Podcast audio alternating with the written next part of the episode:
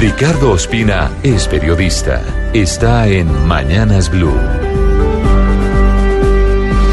6.32 minutos. El futuro de la Justicia Especial de Paz sigue siendo una papa caliente en el Congreso.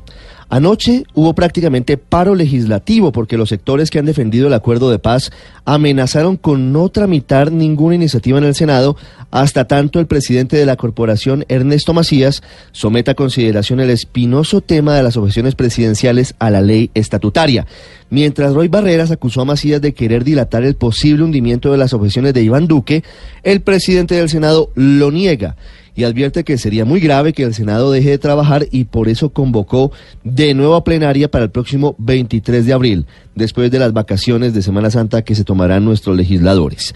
La otra polémica tiene que ver con la rápida investigación preliminar anunciada por la muy ineficiente Comisión de Acusación de la Cámara de Representantes en contra de la presidenta de la JEP, Patricia Linares, y del magistrado de esa misma jurisdicción, Alejandro Ramelli, por presunto tráfico de influencias relacionado con nombramientos en la jurisdicción.